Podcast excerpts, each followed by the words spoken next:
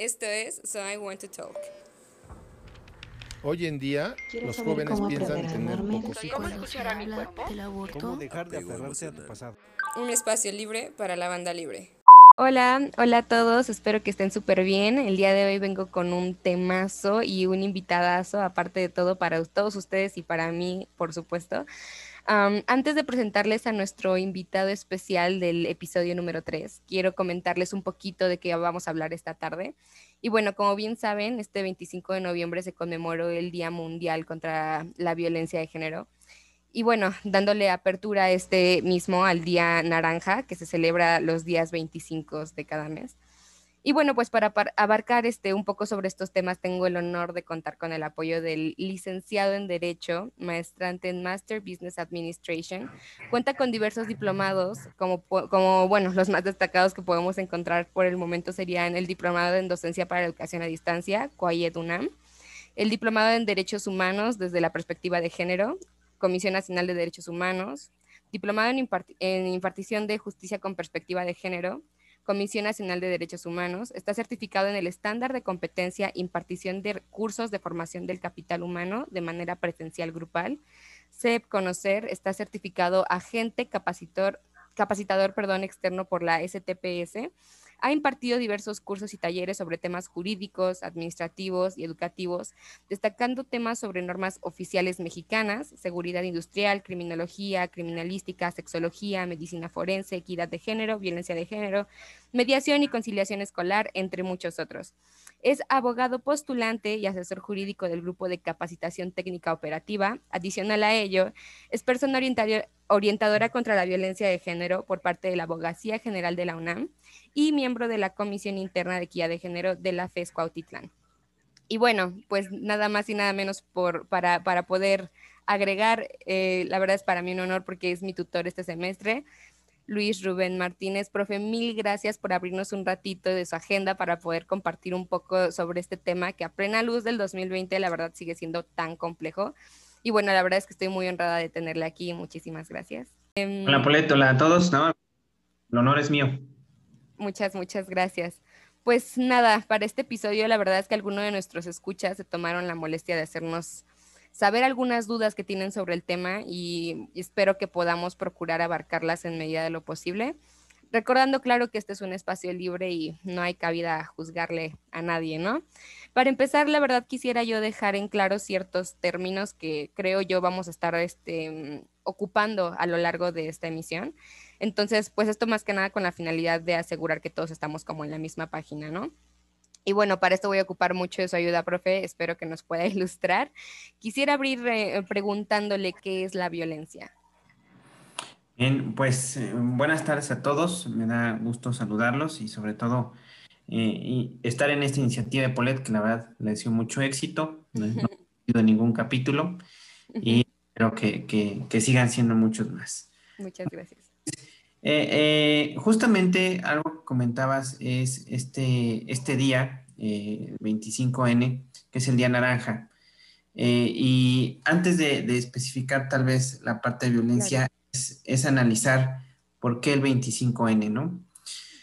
¿Y por qué naranja? ¿no? Porque también nos- nos quedaríamos pensando de por qué naranja y por qué algunos están en color morado, porque algunos traen el, el color morado y otros color naranja.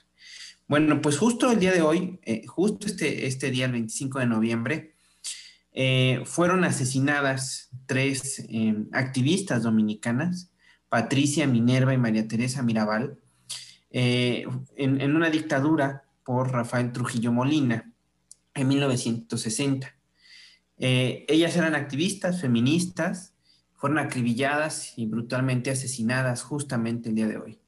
Entonces, eh, este día creo que no solo, no es una festividad ni una conmemoración, además creo que es un día de reflexión que tiene que ser todos los días, no nada más el 25 eh, de noviembre. ¿Por qué N? Porque hace referencia al color naranja, que es un color neutro, porque hemos estigmatizado el color rosa, el color azul, colores para eh, géneros masculinos, colores para géneros femeninos, y el color naranja es un color neutro. Realmente para ninguno de los géneros. Y ahí también se usa el color morado. El color morado es este eh, color que busca visibilizar a la mujer, ¿no? Es inclusive se pone, eh, se dice, ponte las gafas moradas, que es ve y analiza con perspectiva de género y visibiliza a la mujer, ¿no? De ahí quiero retomar justo la pregunta de qué es violencia. Por favor. Eh, sí, en el tema de la violencia es toda agresión física, psicológica, verbal, económica, patrimonial, que eh, limita y prohíbe que tú te puedas desarrollar de manera normal, adecuada, con tu libre desarrollo de la personalidad en tu cotidianidad. Es decir, que encuentres limitantes para desarrollarte como persona y como individuo. Esa es una violencia que se manifiesta obviamente de diferentes maneras. Claro.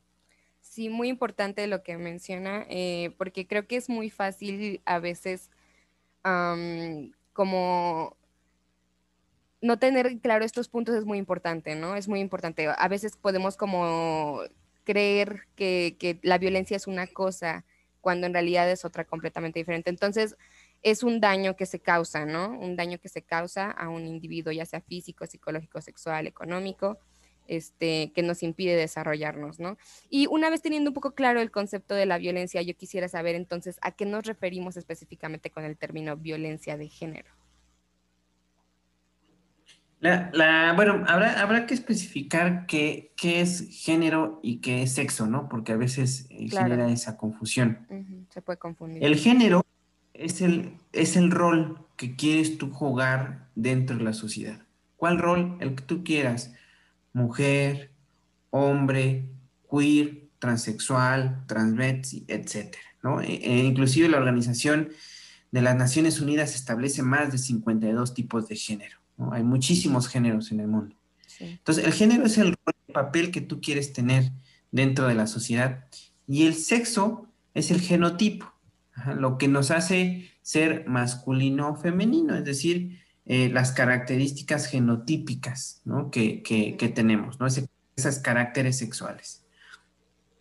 En ese sentido, la violencia de género va encaminada a la agresión del rol que tú quieres o que tú estás jugando en la sociedad. Es decir, si, tú, si tu rol es, ser, eh, es ser mujer dentro de la sociedad, es que yo agreda y violente ese, ese rol que tú estás jugando. Si quieres ser homosexual, es esa agresión que yo tengo hacia ese rol que tú estás jugando, la discriminación, la eh, agresión física, psicológica, etc. Entonces es generar esta, eh, cualquier tipo de agresión en cualquier modalidad hacia el rol que tú quieres o que tú estás jugando en la sociedad. Eso es violencia de género. Ok.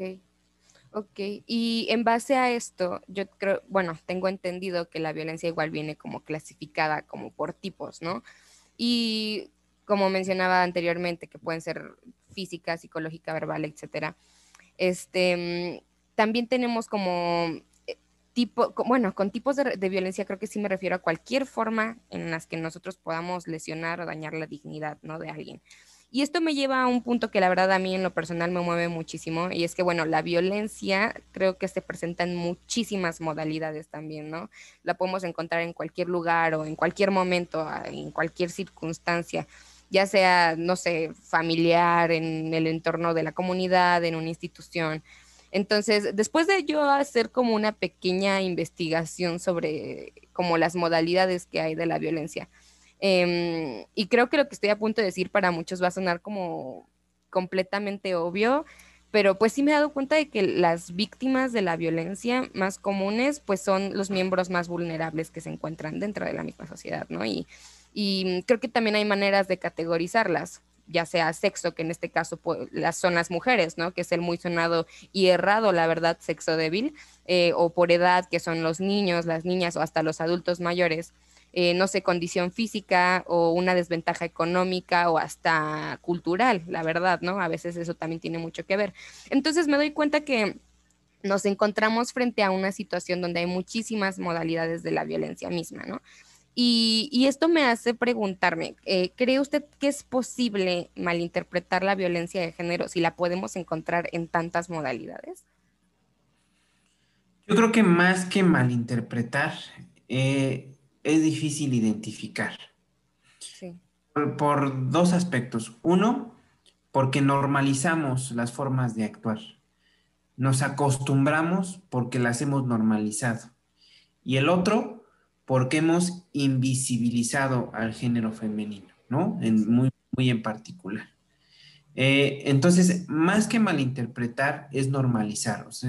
y lo veo en muchas ocasiones en, los adolescentes y, en las mujeres adolescentes de la universidad, cómo por miedo de terminar con su novio o novia, eh, por dejar o pasar en lo ridículo, ¿no? En pensar de que eh, tienen que ser sumisas, tienen que tener una pareja en la universidad, porque si no, ¿qué va a decir la gente?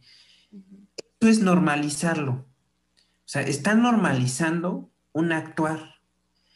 Y lo hemos normalizado tanto que tapamos y vendamos, ¿no?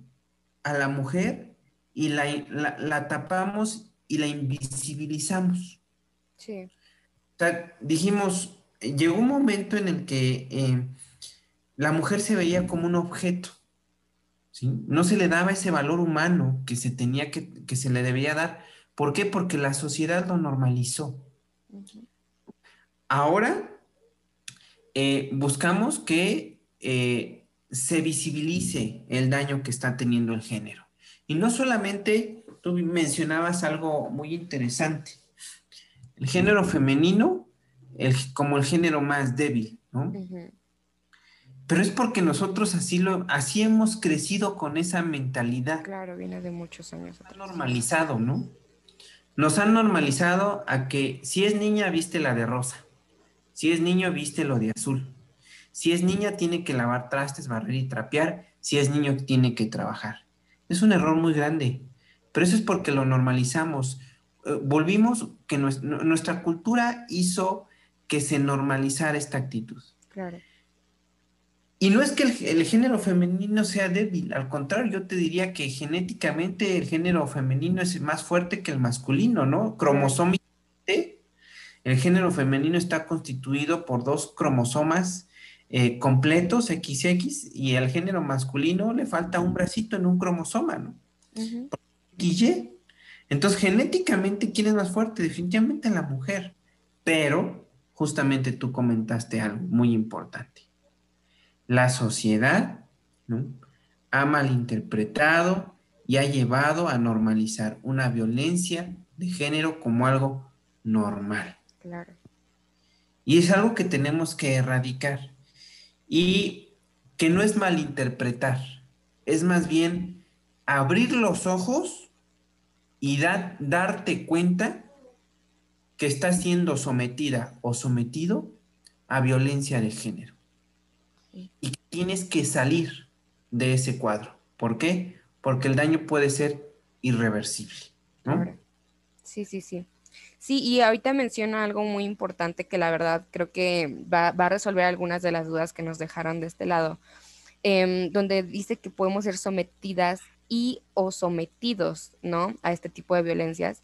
Entonces, es, es posible, es posible que la, que la violencia aplique para todos, ¿no? Tanto hombres como mujeres. Y, y es que me preguntan, ¿no? ¿cómo sería violencia hacia un hombre y qué tan común es? Y es que creo que estamos muy acostumbrados a escuchar siempre eh, que sí, que la violencia de género trata de la violencia hacia las mujeres y las niñas, ¿no? Porque es lo que más vemos, ¿no? Y, y, y creo que sí, creo que sí, en efecto se dan los lamentables casos donde los hombres también son víctimas de la violencia, ¿no? Pero también no necesariamente eh, es como que los papeles se inviertan, porque yo creo que muchos han de pensar así como de violencia de género es cuando un hombre específicamente violenta a una mujer específicamente, cuando incluso entre los mismos sexos podemos violentarnos entre nosotros, ¿no? Entonces, eh, esto puede entrar como en la categoría de violencia de género también, el, tener que, que mm, pues sí, como especificar que no necesariamente un sexo tiene que violentar al otro, sino que podemos ser los mismos sexos que nos violentemos entre nosotros. ¿Qué opina usted de esto? recordemos que el, el término adecuado es género. Ah, sí, claro, sí, sí, sí. Eh, los sexos están muy definidos, masculino y femenino, eso está muy definido. El género es el, que, es el que tú puedes em, manifestar de diferentes formas. Y definitivamente, ¿no? Puede haber violencia de género entre un, entre un mismo eh, eh, tipo de género o entre diversos géneros, ¿no? Claro. ¿Por qué, ¿Por qué hablamos y por qué impulsamos mucho el tema de la violencia de género al género femenino? Porque es el género más lastimado históricamente, ¿no? Históricamente ha sido el género más discriminado, más maltratado, más violentado que el género masculino. Eh, y lo vemos la historia, ¿no? La historia lo dice y, la historia se repite y la historia lo grita. La historia ha eh, escrito y ha descrito cómo es que la mujer ha sido violentada desde prohibirle un derecho al voto, desde no dejarla manifestar, desde no permitirle eh, entrar a reuniones o espacios, eh, y que eso ha sido lo que ha, llamado la atención, determinar violencia de género, que sin duda también un hombre puede sufrir violencia de género, claro, es menos frecuente, ¿sí? ¿Por qué? Por la historia, ¿no? La historia eh, ha, ha, visibilizado al hombre y ha invisibilizado a la mujer. Y entonces por la propia historia es por el hecho de que la mujer ha sido más discriminada. Y es por eso, ¿no? Que, todas estas acciones que hoy estamos viendo eh, ha, tomado una fuerza mucho más importante. Y no es porque... Em, eh, no es porque ahorita esté sucediendo más esta violencia de género, ¿eh? la violencia de género. siempre. Pero ¿cuál fue la diferencia? Que hoy la violencia de género tiene nombre, está siendo reconocida, y entonces empieza a salir la luz ante feminicidios, ante violaciones y ante agresiones del género femenino, porque no es lo mismo un homicidio a un feminicidio, ¿no? Mm, claro.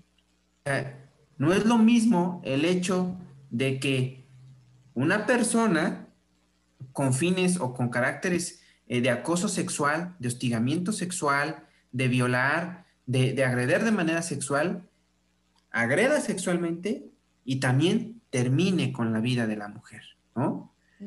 A que entre eh, personas se disparen y se acabó. ¿Y por qué? Porque justamente la agresión hacia la mujer es muchísimo más violenta ¿no? que hacia el propio hombre. Sí, es muy cierto. Y, y, aprovechando ahorita que, estamos retomando como este punto sobre, em, pues sí, que hacemos un poco más de alusión hacia lo que es la mujer que al hombre. Eh, comentábamos al principio que una de las principales razones eh, por las que se dio inicio como a este episodio es precisamente que este 25 de noviembre pues se conmemora, ¿no? El Día Mundial en contra de la Violencia de Género y que se da lugar al 25 Em, de cada mes que se lleva a cabo pues el, día, el día naranja, ¿no? Entonces, em, aprovechando como la introducción que nos, que nos dio sobre estos dos este, temas, em, podríamos considerarlo como un movimiento, ¿no? Podríamos considerar que es un movimiento. ¿Qué cree usted que podemos hacer nosotros como personas individuales, como seres individuales, para poder apoyar este movimiento, para erradicar la violencia de género? Bueno, yo creo que podemos hacer muchísimas cosas, ¿no? Muchas. O sea, eh, primero creo que hay, debe de existir un cambio en la mentalidad de cada uno de nosotros, ¿no? Importantísimo, claro. Eh, y ese cambio de mentalidad se va a ver reflejado en, la educación en casa, ¿no? Eh, de ahí debemos de partir. ¿Por qué? Porque el machismo y los micromachismos se aprenden en casa, ¿no? Eh, yo estoy seguro que muchos de los, de los jóvenes que hoy nos pueden escuchar de género masculino, no dudo que algunos de ellos tengan esta idea machista, ¿no? Esta ideología machista de que la mujer en la casa y el hombre al trabajo, ¿no? Que la mujer tiene que hacer las labores del hogar y el hombre solamente tiene que sentarse a ver la televisión. Es una cultura que desgraciadamente en nuestro país sigue tan fuerte, ¿no? Sí, es una cultura. que ese es el primer gran paso, ¿no? Un, un estado de análisis de conciencia individual y personal, de identificar, ¿no? Si soy una persona que está realizando violencia de género. Si lo soy, empezar a tomar estas estrategias de eliminar en mi cultura, en mi forma de ser esas acciones. ¿Por qué? Porque eso se va a reflejar en la educación del hogar, eh, por un lado. Por el otro lado, sin duda, el tema escolar.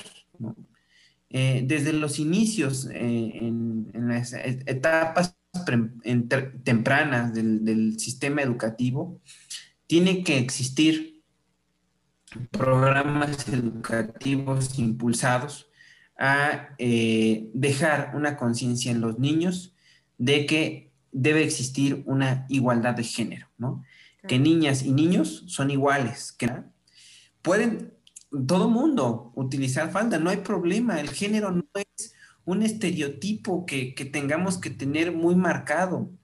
¿Cuál es la gran diferencia? Es que debes de tener respeto a las ideologías y a los géneros que quieras, que quieras tomar, ¿no?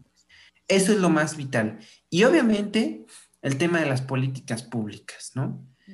Se tienen que generar políticas públicas en el que exista una igualdad de género, en que existan las mismas igualdad, las mismas oportunidades eh, en cuanto a la participación de la mujer y el hombre en las diversas actividades del país, ¿no? Claro. Y por último, yo en esta parte de los universitarios, ¿no? Porque este es un programa de los universitarios también que le llega a muchos de ellos. Eh, como universitarios, eh, ustedes tienen la voz más importante del país, ¿no?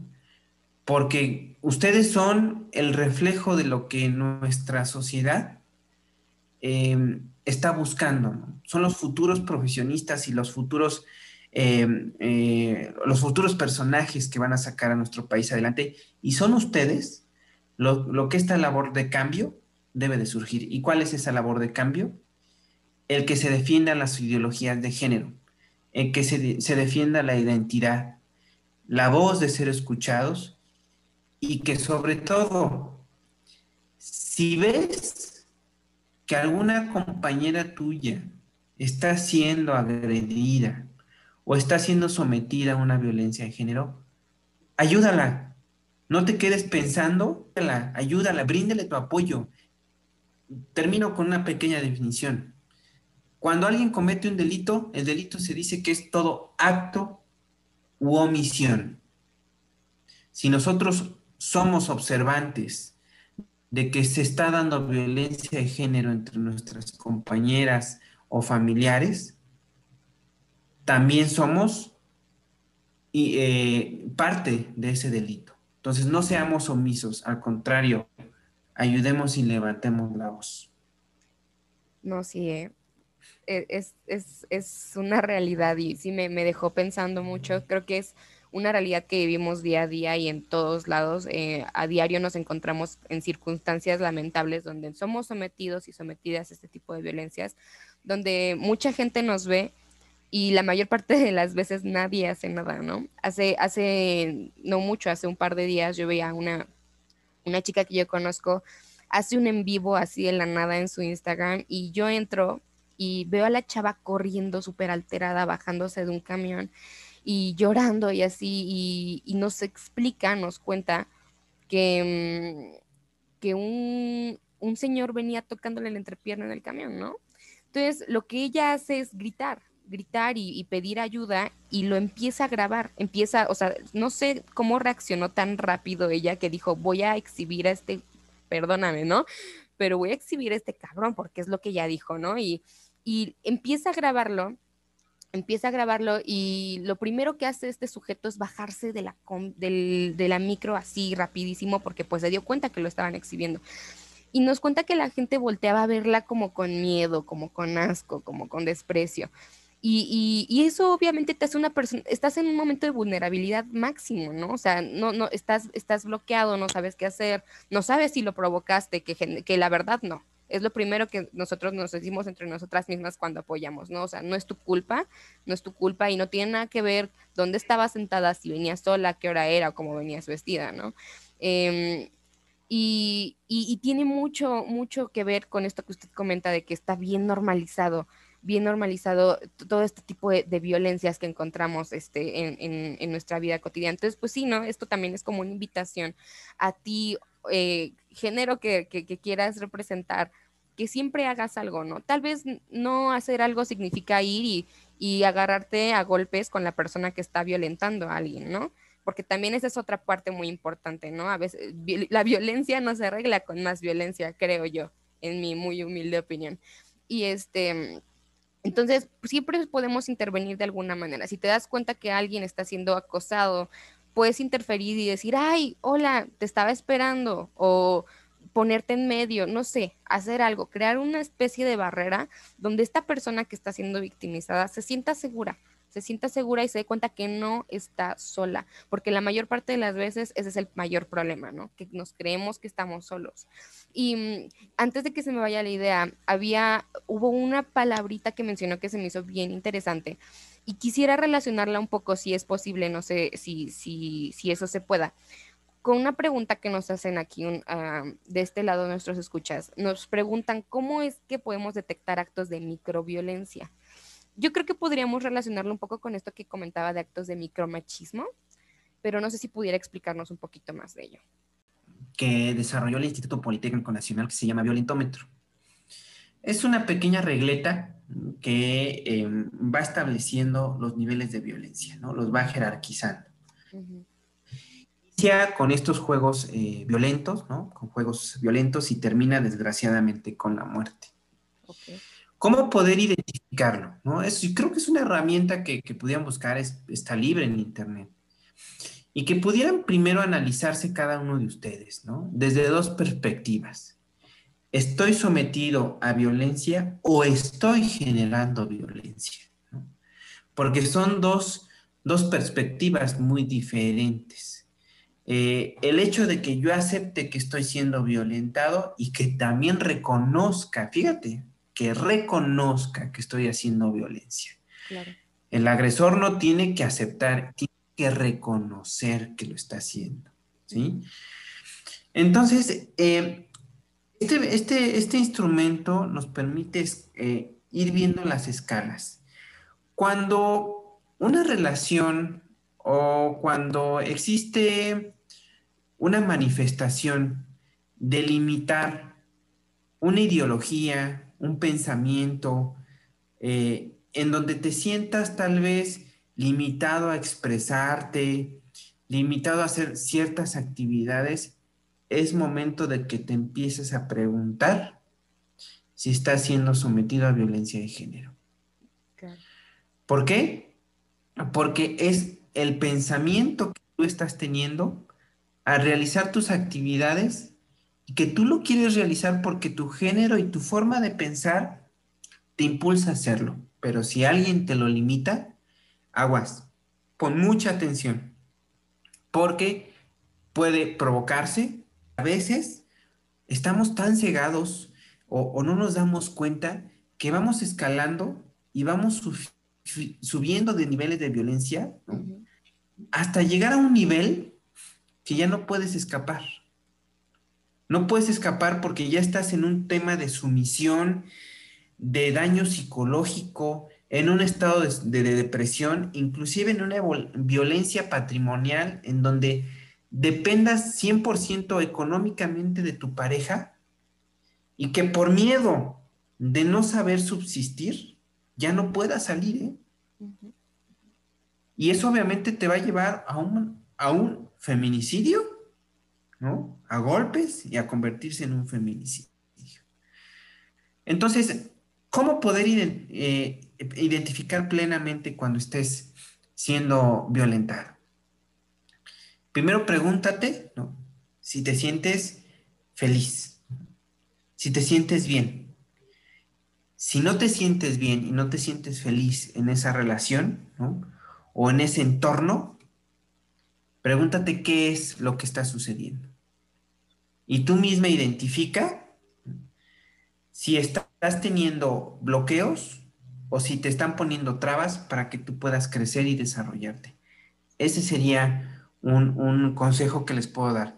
Y no, nunca tengan miedo a aceptar y reconocer que existe violencia de género. Al contrario, si lo detectas de manera temprana, vas a poder solucionarlo. No dejes que termine en un feminicidio. Claro. Sí, sí, sí, muy importante. Y, creo que también eh, son, son, lamentablemente son acciones que se aprenden también, ¿no? Eh, si, si, tú, si tú vives en un entorno donde, por ejemplo, es que mamá y papá se agarran a golpes y ya sea que uno violente al otro, puedes ir aprendiendo eso y, puedes creer que tal vez es normal o tal vez de alguna manera te guste, no sé, o sea, a veces la mente nos juega juegos tan feos y perversos, sinceramente. Entonces, em, bueno, y, saco esta colación porque em, hablando un poco sobre este tema de la microviolencia que va, ascendiendo, ¿no? De nivel, eh, me preguntan qué pasa con las personas que en algún punto fueron víctimas y se vuelven victimarios de alguna manera, ¿no? Me preguntan, ¿son igual de culpables? Y, bueno, creo que aquí también es un juego un poco de palabras porque a veces podríamos confundir un poco lo que es una víctima y lo que es un victimario. Entonces, pues me gustaría dejar un poquito más en claro como estos conceptos eh, para que no, no haya cabida a la, a la malinterpretación de los términos, ¿no? Eh, definitivamente el tema, el tema de, para dejar clara la parte de, las definiciones, eh, en, el tema de la víctima, bueno, pues es, esta, es esta persona que está sufriendo una, una, agresión o algún tipo de, que, que puede estar eh, sometiéndose, ¿no? Y de la parte del victimario, es aquella persona que, bueno, va a hacer lo contrario, ¿no? Va a ser esa persona que va a generar un daño, un perjuicio en un momento determinado, ¿no? Claro. Eh, que sería el responsable del acto. Y te, te regreso el micrófono. Gracias, muchas gracias. Bueno, entonces em, quisiera yo dejar aquí clara una pregunta que por, en dado caso de que sientan que no la, contestamos ampliamente. Me preguntaron aparte, entonces es una lucha entre mujeres y hombres o entre personas buenas y malas. Bueno, pues creo que con todo lo que hemos dicho queda muy, muy en claro que no es una lucha entre hombres y mujeres, que a veces tal vez ni siquiera es de géneros con géneros, sino de sí, ¿no? La, malicia que puede caber en uno eh, como el ser humano o, la buena onda, ¿no? Y, a veces como no querer quitarse esa venda de los ojos, porque puede que tú seas una muy buena persona y, que estés viviendo en una situación de violencia que, está culminando con tu vida poquito a poco y, todo el mundo te dice, ahora sí que amiga, date cuenta, ¿no? Y, y, eso te hace lamentablemente caer como en un hoyo en un hoyo del que ya no vas a poder salir si, si, si no quieres hacerlo de verdad, ¿no? Entonces, creo que sí es muy importante eh, no culpar como tal a un género de lo que está sucediendo, pero sí abrir los ojos nosotros como seres individuales, de que todos tenemos una parte de, la culpa cuando, cuando fomentamos este tipo de acciones que vienen de nuestro, de nuestro pasado. Ese tipo de cosas que comentaba como las mujeres deben de quedarse y lavar los trastes y los hombres pues pueden ir y meterse a un bar sin ningún problema, ¿no? Creo que es, muy importante que, igual empecemos como a erradicar ese tipo de pensamientos de nuestra vida porque ya cuántos años han transcurrido, ¿no? y son problemas que vienen de no, no, no, o sea, yo, yo, yo sé, por ejemplo, que en los tiempos de, de no sé, en Grecia, cuando, cuando las mujeres únicamente eran como ellas la comida y tenían muchos hijos, y los, los, este, y, y los, los hombres, pues ellos se dedicaban a darse la gran vida, ¿no? Y, y, viene desde tan lejos todas estas ideologías que tenemos. Entonces, pues sí, es una cultura y una costumbre que tenemos que hay que empezar a erradicar de poquito en poquito, pero que sí se puede, ¿no? Que sí se puede. Y, pues nada, abrir los ojos más que nada. Em, quisiera yo saber entonces, em, cuando somos víctimas de cualquier tipo de violencia, ¿qué nos recomienda hacer en este tipo de casos? Así como, número uno, ¿no? Así como yo, yo en lo personal diría, cuéntaselo a quien más confianza le tengas, ¿no?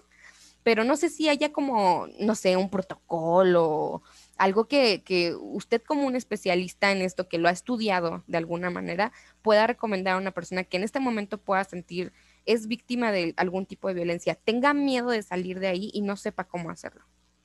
Ok, Bueno, primero, eh, tres puntos. El, primero es, eh, hace rato comentabas, eh, es una víctima que se convierte en victimario, tiene la misma responsabilidad. Bueno, primero aterrizar esa, esa pregunta. Por favor. Vamos desde la parte legal, pues definitivamente, claro que va a tener responsabilidad legal, ¿no? no, no por el hecho de de que haya sido víctima y ahora es victimario, deja de tener responsabilidad legal. Va a tener la misma responsabilidad y el mismo peso en cuanto a su sanción. Eh, desgraciadamente, ¿no?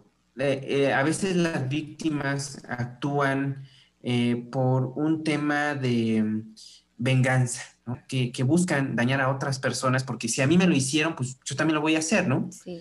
Entonces, ese tipo de ideología, pues es lo que a veces también no nos deja avanzar, ¿no? nos perjudica y, seguimos cayendo en lo mismo, en lo mismo, en lo mismo.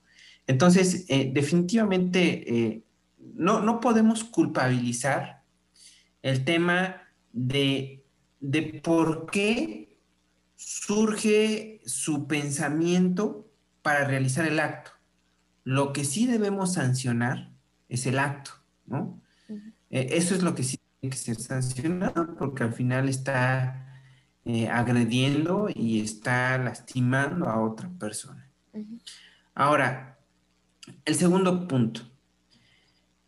Eh, y va con, esta última pregunta que me hiciste. Si eres víctima de violencia de género, lo primero que te digo es, tú no tienes la culpa de nada. En mi caso muy particular, en el caso de Polet, te creemos. Definitivamente. ¿Sí?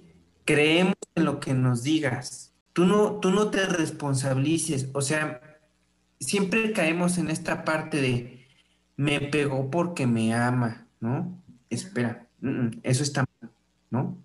No, no te culpabilices y que te creemos como víctima. Y creo que nosotros en esta parte de segundas personas es nuestra obligación creerle a la víctima y creerle que, que está pasando un momento difícil. Eso viene a la parte de qué les recomendaría. Uno, Muchísimas gracias por eso, profe. La verdad es que aprecio mucho que nos brinde su apoyo y, la ayuda que nos pueda brindar a todos nosotros o incluso a mí. Espero que, espero de verdad que no sea necesario llegar a ese punto, que todos podamos estar a tiempo de poder evitar evitar llegar a, un punto extremo donde tengamos que pedir ayuda, tengamos que pedir ayuda porque ya no podemos, ¿no?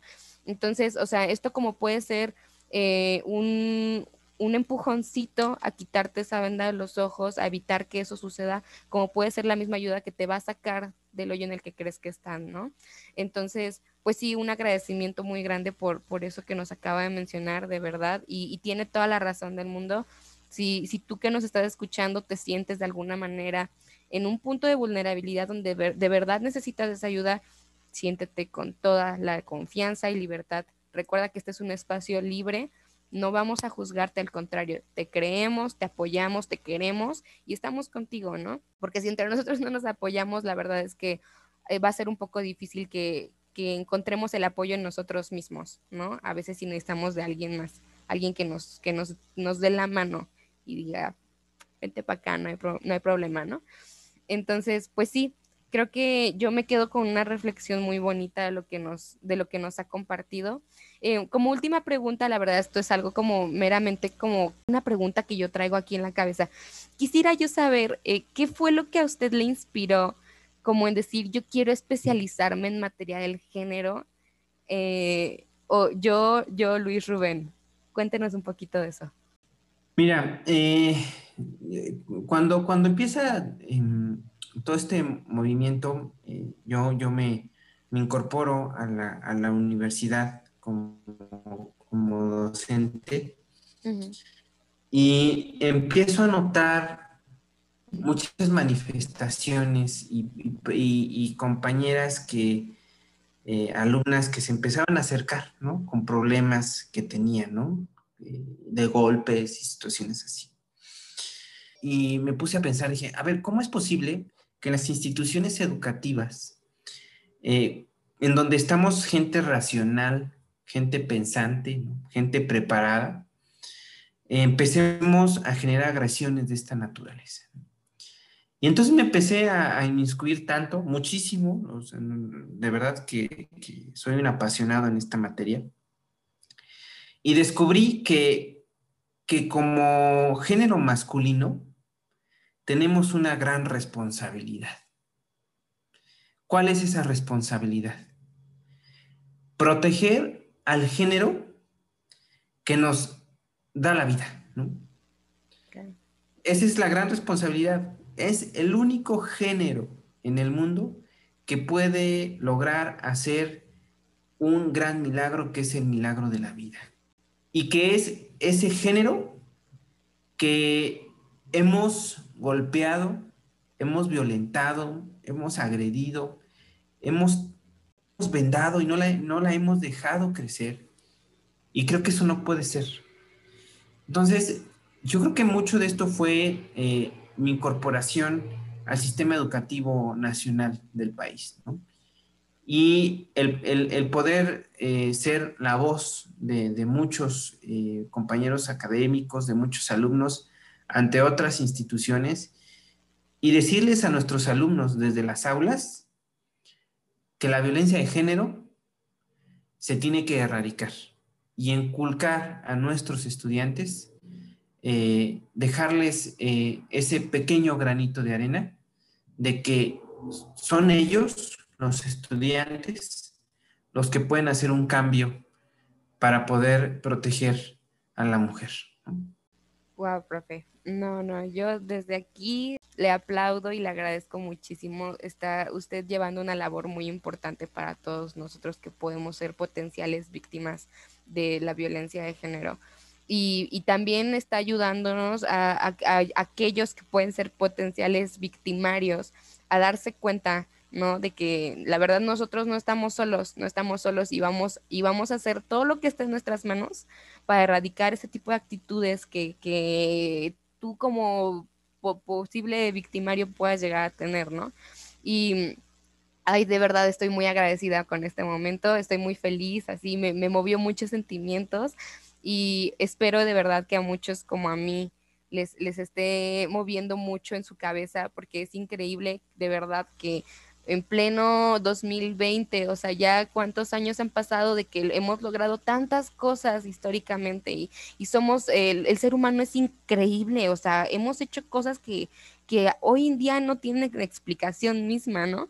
Y, y seguimos siendo así de, tontos, porque la verdad es cierto, somos muy tontos al seguir eh, violentándonos entre nosotros mismos cuando podemos hacer cosas increíbles, ¿no? Y, y, tomar esa decisión de culminar a veces con la vida de otra persona que no te incumbe, ¿no? O sea, no sé, se me hace increíble, se me hace increíble y espero de verdad que, que, que, que todo esto nos esté alimentando de verdad y que nos ayude precisamente a lograr eh, una deconstrucción de pensamiento creo que es muy importante que logremos eh, dar ese paso y decir, creo que sí, creo que esa feminista en realidad no está loca y, que no está loca, que no está loca, ¿no? O sea, que escuchen su, su, verdad, que escuchen su historia y, van a entender el porqué de tantos movimientos y por qué, por qué hay tantas fechas a las que la mujer y la mujer porque es una realidad que se está viviendo. Y es padrísimo saber que hay personas como usted que, lo aprecian y que van a por ello, ¿no? Entonces, de verdad, yo estoy muy agradecida. Espero de todo corazón que si se llega a dar una oportunidad podamos hablar un poco más a fondo de estos temas que siento que abordamos de una manera muy general. Eh, igual tantito que el tiempo y así, a mí me encantaría que pudiera darse una segunda parte, ¿por qué no? Yo sería la más feliz de la vida y este, pues nada, no sé si tenga algún comentario que quiera agregar, un mensajito que quiera regalarle a mis escuchas. Pues eh, cerrar eh, con, justo tú decías algo, hablen con quien más confianza le tengan. Es correcto. Eh, cuando sucede este tipo de situaciones, siempre, siempre tenemos un círculo cercano. A veces estamos peleados con papá y mamá, ¿no? Mejor hermano, o tenemos a este núcleo de papá y mamá. Acércate a, la persona con más confianza y generen un círculo de apoyo. ¿Qué es este círculo de apoyo? Cuéntaselo a papá, a mamá, a tu hermano, a tu tío, a tu abuela, a todos tus círculos cercanos. ¿Por qué? Porque esa va a ser tu red de apoyo. Ese va a ser tu pilar para darte fuerza. Primero. Segundo, busca ayuda profesional. No tengas miedo a buscarla. En dos aspectos. Psicológica y jurídica. ¿Sí? Psicológica, ¿por qué? Porque no vas a poder salir ni sola ni solo de este tipo de violencia. Es muy difícil salir adelante, pero no imposible. Por eso es importante tener tu círculo de apoyo a tu familia, porque tu familia es la que te va a apoyar y te va a impulsar y te va a llevar al psicólogo y va a estar contigo. Y dos, la parte jurídica, denuncia. La denuncia es la mejor herramienta para poder tener voz ante este tipo de violencias. Eh, a veces nosotros eh, eh, vemos, ¿no? a compañeras, amigas que están sometidas a violencia, pero que dicen, no, no quiero denunciar porque es muy, es muy, mucho papeleo, no, quiero perder el tiempo. Es que si no lo haces, otra amiga o otra compañera tuya puede seguir siendo violentada. Y si esa compañera tampoco lo hace, ese acosador o ese hosticador, ese, ese eh, violador, lo va a seguir haciendo una y otra y otra vez. Cuando tú pudiste ser parte de la solución. Entonces, esas son mis, mis más grandes recomendaciones, ¿no? Y decirte que no estás sola, no estás solo. Existen muchísimos grupos de ayuda por parte del gobierno, por parte de instituciones privadas, la misma Universidad Nacional, tiene muchísimos canales de apoyo. Eh, y bueno, yo, yo te diría, si tú nos estás escuchando en este momento, que si necesitas ayuda, eh, con todo gusto a través de Polet y de su, de su, de su programa, eh, contáctate con ella y ella eh, se pondrá en contacto conmigo y te vamos a apoyar. Te vamos a dar los canales que necesites, que necesites para salir de esto. Y realmente espero, ¿no? Que todo esto que hoy estamos platicando eh, le sirva para poder reflexionar y si estás siendo sometido a violencia de género, abras los ojos y pidas ayuda. Tres frases. y me referiré a, la audiencia, ¿no? Claro